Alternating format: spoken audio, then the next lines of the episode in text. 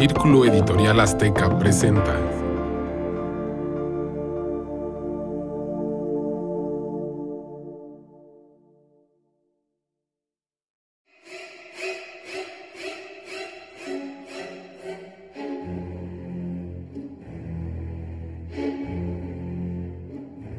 Hola, ¿cómo están? Muy buenos días, tardes, noches, depende a la hora que nos estén escuchando. Estamos aquí otra vez en De Cinta en Cinta con mi amigo Sergio Pérez Grobas y vamos a hablar hoy de una película que le encanta a Sergio. Bueno, muy buena también, pero ¿cómo estás, Sergio?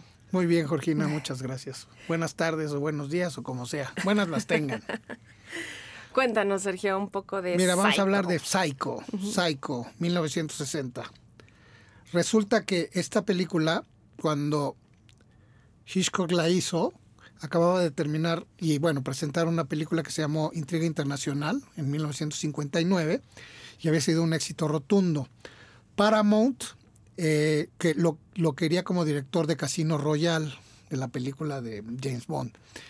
Pero eh, Alfred Hitchcock estaba sumamente desilusionado y quería darle un giro a su carrera. Y entonces uno de sus asistentes les llevó el libro de Psycho, escrito por Robert Blum, Block. ujú. Block. Block. Resulta que en el 17 de diciembre de 1957 encontraron en, en- en un poblado el cadáver de una, de una mujer degollado a manos de un tipo que se llamaba Ed Ed Gein fue considerado como un, un asesino serial. Yo no diría que es serial porque solo le, le encontraron un, dos cadáveres.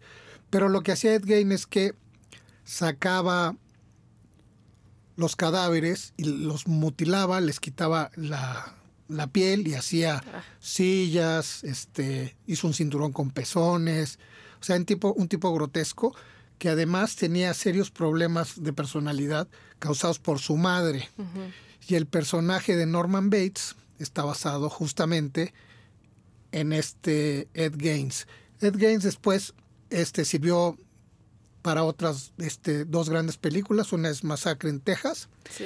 Y la más famosa en, de los últimos años de 1990 es El silencio de los inocentes de Thomas Harris. Sí. El personaje de Búfalo está basado en este cuate. Bueno, Hitchcock cuando, cuando decidió hacer esta película les dijo a Paramount que no quería hacer este Casino Royale. Y Paramount le dijo, ah, está muy bien, pero pues no te vamos a patrocinar esta película. Y entonces él leyó el libro, compró los derechos por 8 mil dólares y mandó retirar todos los libros que se habían escrito hasta la fecha pensando en que en que pues no quería que descubrieran cuál era el final de la de la del bueno de la obra no Fíjate que esta novela de Robert Bloch, eh, pues sí, era muy, para Paramount le- les parecía muy violenta y, y la propuesta de Hitchcock eh, no les gustó y precisamente Hitchcock buscó otros caminos, ¿no? sí de hecho él la patrocinó este se dice que tuvo que hipotecar su casa su mujer no estaba muy de acuerdo nadie quería hacer esta película Nadie quería hacer esta película. no curiosamente o sea la Paramount él en ese momento estaba haciendo su serie de, de televisión y entonces consiguió financiarla con 800 mil dólares. Y lo curioso es que lo hizo con el mismo staff con el que hacía la serie de televisión porque salía mucho más barato. Tuvo tres semanas de rodaje y esto es un dato bien importante que a la gente no, no lo sabe y que van a decir que qué mamón soy con la memorabilia, pero sí es muy importante. La película se tardó tres semanas. Una semana se la dedicó a la escena de la ducha que ahora me platicas tú. Pero justamente tres años antes, bueno, dos años antes, el 17 de, de noviembre de 1957 descubrieron el, el primer cadáver en casa de este Ed Gein. Y Hitchcock, por azares del destino, que yo creo que no, la semana del 17 al 23 de diciembre, ah, perdón, diciembre, era Sí. 17 de diciembre, no noviembre, este, filmó la escena de la, de la famosa bañera. Ah. Una semana se tardó en filmar. Fíjate que sí, la grabaron en, la filmaron en tres meses, ¿no? No, tres semanas. Tres semanas. Ah, bueno, eh, esta novela está obviamente adaptada por Hitchcock, los personajes son eh, físicamente diferentes. Eh, yo te quería platicar que leí la novela para este programa, porque no la había leído, pero la leí en inglés. Y es, donde está escrita. Sí, y es muy cortita, eh, se las recomiendo mucho. Sí, la primera escena, digamos, por decirle escena, el primer capítulo es fuertísimo, es muy violento porque es esta conversación que tiene la mamá con Norman Bates, porque Norman Bates está ahí abajo leyendo en el motel, como no haciendo nada, entonces la mamá lo sorprende no haciendo nada y lo regaña, pero le pone una gritiza, pero además le dice unas cosas horribles, lo insulta horrible eh, le dice que pues siempre fue ahí como que siempre estaba solo en la escuela, que nadie lo quería, que no tuvo amigos, que era raro, ¿no? Y entonces de, tal manera lo insulta que la verdad es que la mamá claramente dices, bueno, esta señora es enferma mental, ¿no? Eh, y, y él le contesta también cosas horribles, no es que se quede callado y regañado, él también le contesta. Entonces, eh, ahora sí que él el inicio de la novela es como una escena súper violenta si la lleváramos a nuestra imaginación en el cine, ¿no? Y bueno, eh, por ejemplo, Norman Bates en la novela es un hombre gordo, es un hombre eh, dejado, calvo, eh, abandonado, digamos, ¿no? En ese sentido físicamente. En cambio aquí Norman Bates pues hasta Anthony Perkins, que es el actor, es hasta atractivo, ¿no? Y es buena gente. Y o eso parece. Eso pero siempre es buena gente, ¿no? A lo largo de, todo el tiempo, eh, cuando está con gente al menos, no nunca se pone agresivo al hablar, digamos, ¿no? Obviamente cuando se convierte en este personaje asesino, sí, ¿no? Y, y bueno, eh, es impresionante como muy pronto en, tanto en la película como en la novela, pues ocurre esta escena del asesinato en la regadera. En la novela, solo con la diferencia de que sí, la cuchilla también, eh, la, de pero, pero la de Goya. Sí, fíjate que cuando, cuando estaban planeando el casting, este Hitchcock decidió poner, darle el, papel a Anthony Hopkins porque tenía una cara angelical. Hay que recordar que Anthony Hopkins, de Anthony Perkins, Perkins, sí.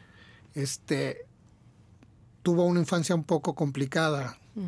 y se murió en los noventas de SIDA. Estaba casado y tenía dos hijos, pero pues decían que le gustaba la reversa. Este, y, le dio al personaje un toque siniestro y angelical. Y luego hubo un par de secuelas después, hasta Psycho 4, y una o dos películas las dirigió Anthony Perkins, porque este, Alfred Hitchcock ya no quiso seguir con la secuela. Pero déjame comentarte una cosa que es bien importante. 800 mil pesos le costó y recaudó... mil dólares? 800 mil dólares le costó y recaudó 50 millones de dólares. La Paramount llegó a un arreglo con, con, con la distribuidora y le, les dijo, bueno, yo la hago como yo quiero y ustedes la distribuyen. Pues nada más le dejó el 40% de ganancias a Hitchcock y el, 50 se lo, el 60% se lo quedó a la Paramount. Fue, sin duda, es, o le dio un giro al cine de terror. El cine de terror se había convertido en clasificación B, eran puros monstruos grotescos. Mm, y con esta película repito, considerada como la mejor de terror y suspenso, pues Hitchcock cambia toda la imagen que se tenía del cine de terror, ¿no? Y además incluyó escenas, por ejemplo, la primera escena que es como un zoom a un cuarto de hotel en la película, en donde ella está pues en ropa interior, bueno, eh, trae brasier y trae fondo, pero esas escenas pues, no se veían en las películas normales, ¿no? Probablemente había otro tipo de películas que sí se hacían, pero era la primera que venía y que había escenas como de sexo que en realidad son unos besos, ¿no? Eh, pero en una cama, en un hotel, diciendo que, que no están casados, etcétera. Sí, que está haciendo un, pues está cometiendo un Sí, y, y los dos son solteros, pero bueno, para... No, eh, él, ah, él, está divorciado, acuérdate. Pero es casado. Bueno.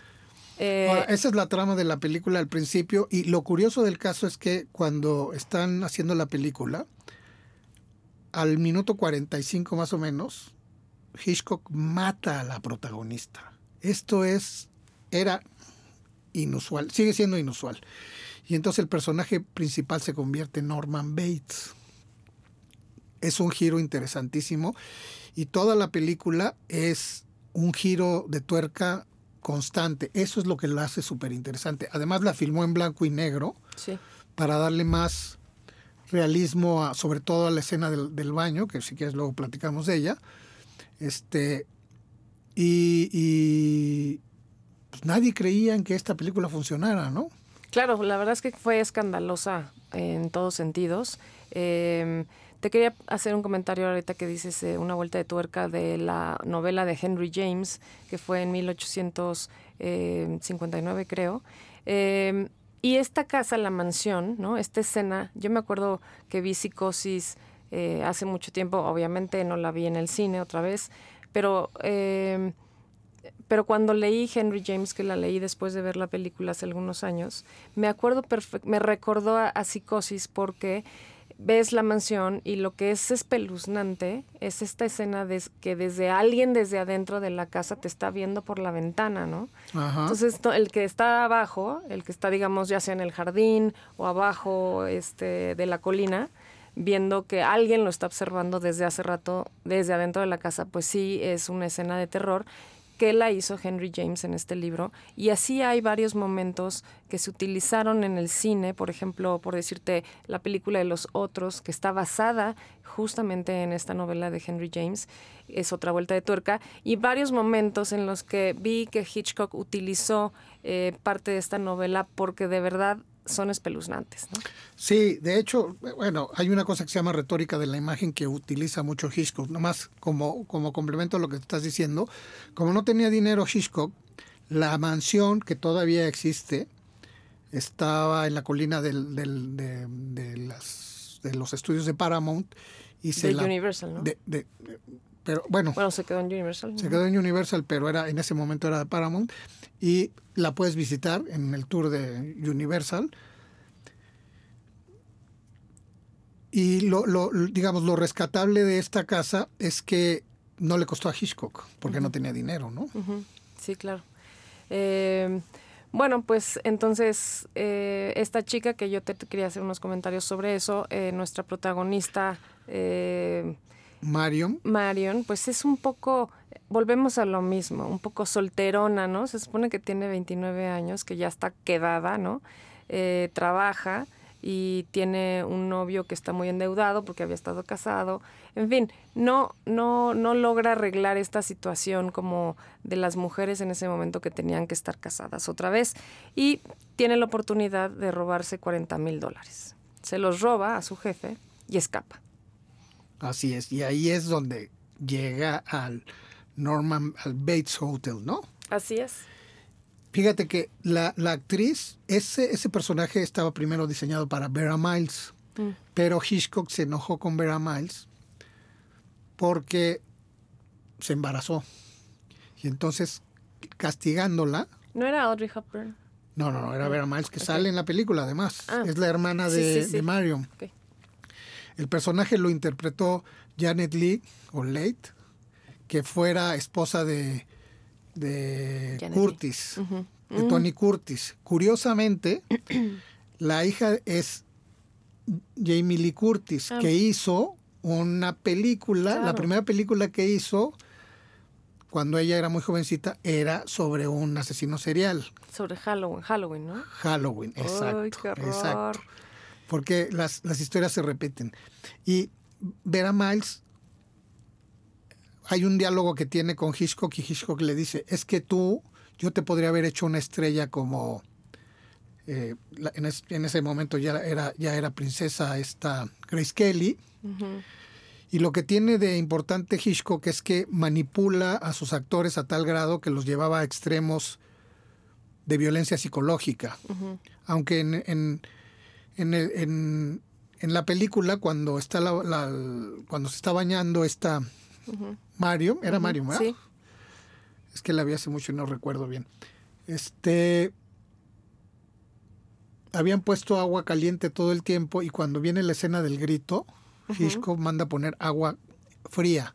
Y entonces el grito que tú ves en la escena es Ah, real. ajá. De frío. Eso, eso lo hacía mucho Hitchcock. Y, me recordó algo que es, que, es fundamental dentro de la dirección de Hitchcock. Siempre era sutilmente eh, provocador. Tiene una película que se llama La Soga, donde los personajes, los asesinos, que lo voy a comentar rápidamente, son homosexuales y solo lo notas con una toma cuando, el, cuando uno de ellos le toma la mano a otro y lo acaricia.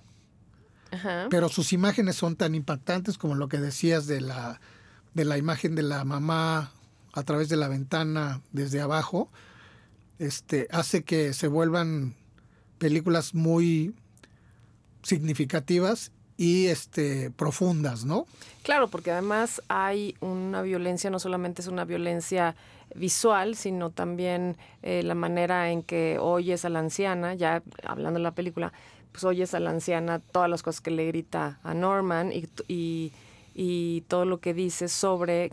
Porque ella llega, escapa, ¿no? Nos quedamos ahí, ella escapa, llega al hotel, ya es muy tarde, se queda en el motel Bates, no hay nadie más, eh, no hay otro cliente, y él atiende y cenan y él toma un poco de vino y ya se van a dormir cada quien a su cuarto, y la mamá eh, lo insulta otra vez, que cómo es posible, que ella también debe ser una mujer suela, ya sabes, cosas de ese estilo.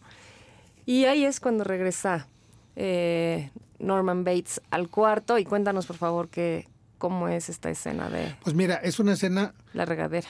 Que primero, la regadera, hay, hay un, hicieron 51 tiros diferentes de, de la toma nunca se ve, nunca se ve que el cuchillo atraviese a la, protagonista, nunca. Salvo una, una, pequeña escena donde el, cuchillo toca el estómago de la, de la, protagonista. Y este, cuando están haciendo, hay una toma en contrapicada de la regadera, donde ves que está cayendo el agua, que tuvieron que hacer para que no se mojara la cámara. Entonces abrieron las aspas con los hoyos de la, de la regadera, tú ves que el agua cae, pero no moja nunca el lente de la cámara. Sí. Ese tipo de, cuestiones, este Hitchcock se vuelve un experto.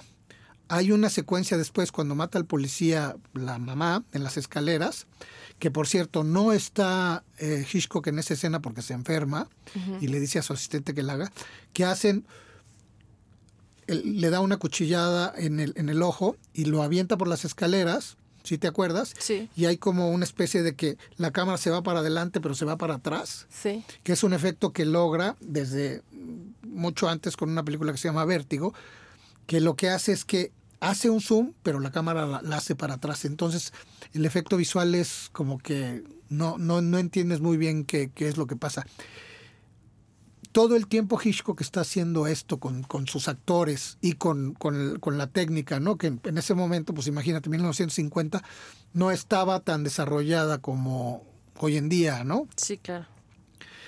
La secuencia del, del, del, asesinato de, de Mario, bueno, una semana se tardó en hacerlo, pero cuando vio el corte final Hitchcock, no le gustó decía que algo le pasaba, que algo sentía que no estaba, que, no había logrado lo que quería. Habló con su mujer, le dijo, es que yo pues, me equivoqué, ¿no? Mm. Entonces la mujer le dijo, hay que hablarle a Herman. A Herman. Herman es el apellido. Bernard Herman. Bernard Herman, que nos haga la música. Y la música le da un significado diferente a la película. La vuelve obscura, de por sí es una película obscura, pero la complementa. Sí, y como ustedes saben, aquí en De Cinta en Cinta hablamos de la música, de las películas, de la literatura, de la novela original, también del guion, y, mi querido Sergio es el que nos habla de cinematografía. Y en este momento la música, si, eh, ahora que la, la, escuchan, ven que claramente es de psicosis. Son, son esas películas, esas, esas composiciones que nos recuerdan exactamente a la película, a la escena, como ya lo han visto en otros programas que hemos hecho.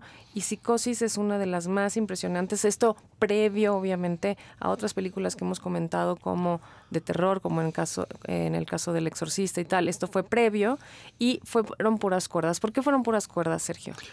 Porque lo que le decía Germán es que quería causar angustia. Y el sonido agudo tiende a causarte angustia. Y la verdad es que lo lograron.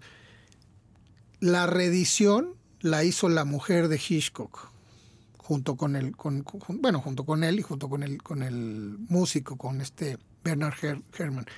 Es tan importante la música que si tú ves la escena en, en mute, te causa otra, es, es otra visión, ¿no? O sea, habría que hacer ese ejercicio de ver las dos con la música y sin la música para que entendieran lo que estamos hablando.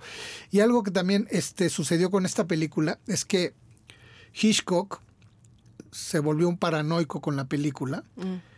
y solo le dieron dos salas al principio para estrenarla, porque Paramount pensaba que iba a ser un fracaso.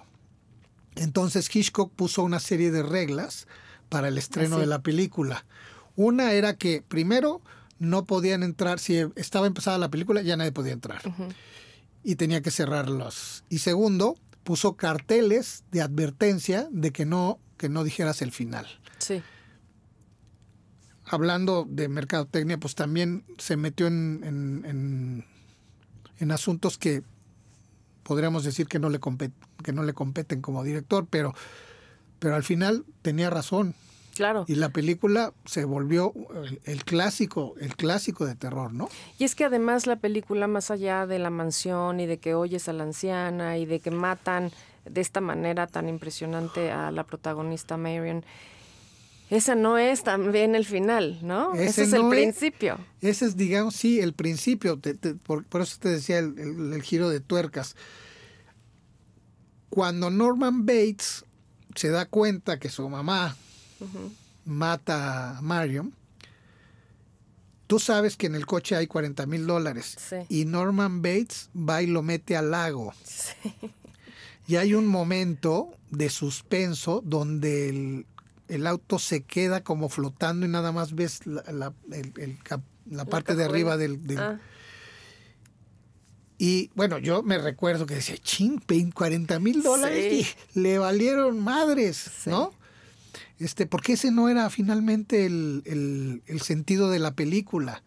La película era claro. la, la- la relación que tenía Norman Bates con su madre, ¿no? Sí, como, bueno, y entonces aquí hay muchos ejemplos de que hubo en otras películas que sigue habiendo de, por ejemplo, echar un, un- esconder, perdón, un auto en un lago o en lo que sea para esconder la evidencia, ¿no? Que ella nunca estuvo ahí. O sea, varias cosas que hace para esconder, eh, la envuelve en sábanas, por ejemplo, la mete en la cajuela, ¿no? Eh, todas estas cosas que después mille- miles y miles de películas, iba a decir Se millones, vuelto, utilizaron. se han vuelto una, ¿no? una retórica de la imagen. cómo esconder el asesinato, ¿no? Sí, Las huellas. sí, y bueno, y, y el, y el giro de tuerca final que, que- que- que realmente es sorpresivo es cuando la hermana de, de Marion, interpretada por Vera Miles, descubre el cuerpo de la mamá Sí, que está petrificado o momificado, como quieran, dentro del sótano de la casa. Hitchcock hace una, una, una semejanza directa con Ed, con Ed Gein. Ed Gein tenía un cuarto al que tapió y no, y no volvió a entrar cuando su madre se murió. Su madre se murió por la ahí del 48, 49. Y es una reminiscencia directa a este personaje que se volvió famosísimo en Estados Unidos. Este, y luego Hitchcock lo retoma con Norman Bates. Y es. Hay una silla de. una silla. una mecedora. Y en la casa de, de Gain hay una mecedora donde la mamá azotaba, según el libro, al, al hijo cuando era chico, ¿no? ¿Te, te recuerdas esa parte? no. Mm. No, no, no. De la, de la silla no me acuerdo. Bueno, Ah, en, en- la película sí se ve, y, y en la película se ve, pero es una reminiscencia de la historia real de Ed Gaines, ¿eh? O sea, creo que te dice medio bolas. Sí, eh, me acuerdo de la silla de la mamá de Bates, de Norman Bates. Y bueno, finalmente eh, yo quería hacer un comentario en el sentido más, eh, pues sí, de película, sí, una película de horror, pero también, digamos, de suspenso y de cómo determinar eh, cómo es un delincuente, ¿no? En ese momento. Y algo que o sea, en la búsqueda de Marion, su hermana entra a la casa eh, y encuentra, sí, la momia petrificada, ¿no? Entonces realmente nos habían estado avisando durante la película que, los, que la mamá y el, y el padrastro o el amante eh, habían muerto hacía 10 años antes y que no puede ser que una viejita esté por ahí porque eso ya pasó. Entonces uno no, ya no sabe si es un fantasma o no se murió o qué está pasando. Y ese es realmente también parte del suspenso de la película. Al final descubrimos que es Norman Bates quien se viste de mujer, de su mamá, y es el asesino. Y ahí cómo tratan, ya la policía, porque ahí no termina, cómo tratan a un enfermo mental como asesino o como enfermo mental, que para mí, para las cosas que yo hago, me parece muy interesante. Y también un comentario que hicieron de que era transvesti. Sí, curiosamente hablaba de varios asuntos. Si tú recuerdas en El silencio de los inocentes, el personaje de Búfalo es un travesti que está haciendo un, está haciendo un traje de mujer. Y hay una secuencia ahí este, bastante fuerte donde se ve a este personaje que tiene un dragón, este, el dragón dorado en la espalda, desnudo. Se está maquillando. Y no, y se abre la, bata y, trata de ocultar su, su virilidad para sentirse mujer. Es la primera historia escrita que habla sobre el travestismo, sobre la, la relación enfermiza hijo-madre. El abuso. El abuso y este y, y, el y el que se vuelve un, es un psicópata. Por eso el libro se llama psicosis. Y curiosamente al personaje como al personaje de la vida real los meten a un manicomio. Y posteriormente en, en las películas en las siguientes películas sale Norman Bates del de la pues del manicomio y se reintegra a la sociedad. Precisamente porque hubo este eh, jurídicamente, digamos, ¿no? Lo eh, consideran como un, enfermo mental y no un asesino, ¿no? Exacto, aunque sí es un asesino, ¿no? Pues sí, eh, ahora sí que depende de dónde lo ves, ¿no? Como la interpretación que es también muy interesante para esos años, ¿no? Y sobre todo, a lo mejor yo, si podemos escuchar un momentito de la música.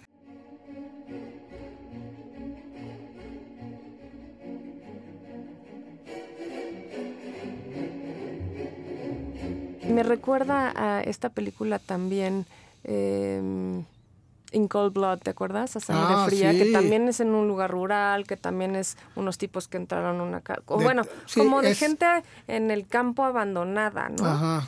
lejos de una justicia o lejos de donde pueden hacerse todas esas cosas. La de Texas es así, ¿no? Sí, mira, la de In Cold Blood, la de esta Sangre Fría es un texto de Truman Capote. Sí. Y lo que pasa con esa película es que Truman Capote este, va a entrevistar a uno de los de los, asesinos. y se enamora de él. De eso trata la, de, eso trata la, el libro y la película, que un día podríamos comentarla, porque realmente, nada más que es un poquito más, este, también es en blanco y negro. Sí. Y sí, es el tema rural. Exacto. Como, como el Midwest, ¿no? O sea, como el centro de Estados Unidos y la vida de Estados Unidos, en, o sea, Estados Unidos no son nada más las grandes urbes, ¿no? Exacto, el mundo rural de Estados Unidos. El mundo rural. Y Hitchcock, la verdad es que es un genio haciendo estas cosas, ¿no? Oye, pues me gustaría que siguiéramos hablando de Hitchcock en otras películas. ¿Esta es tu favorita? Pues este no. Hay varias que me gustan más. O sea, sí me gusta mucho de Hitchcock, ¿no? O sea, yo creo que mi favorita es la ventana indiscreta. Así. Ah, o eh, la soga, ¿no? Que, técnicamente una es complicadísima para la época. Bueno, las dos son complicadísimas. Y, luego, este, pues tiene varias. Los 39 escalones me parece formidable. Los pájaros. Los pájaros, que es posterior. Ahora, según esto, la película más taquillera que tuvo Hitchcock fue Psycho, ¿no?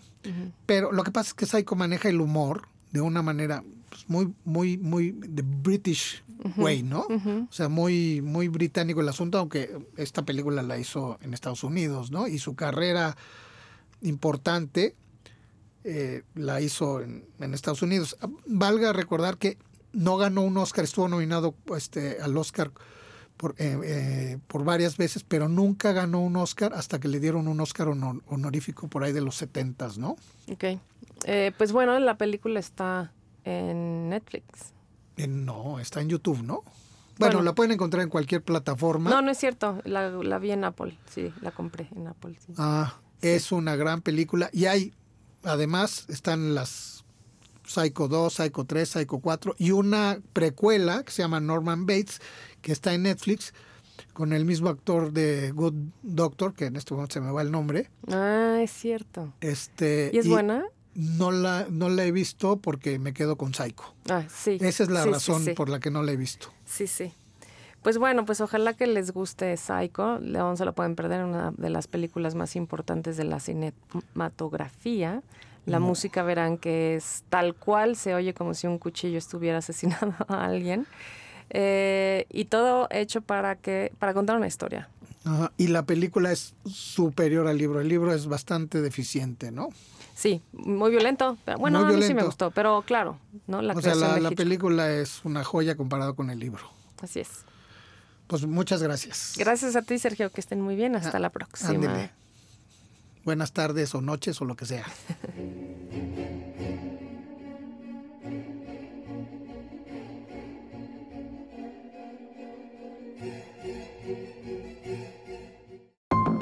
Círculo Editorial Azteca presentó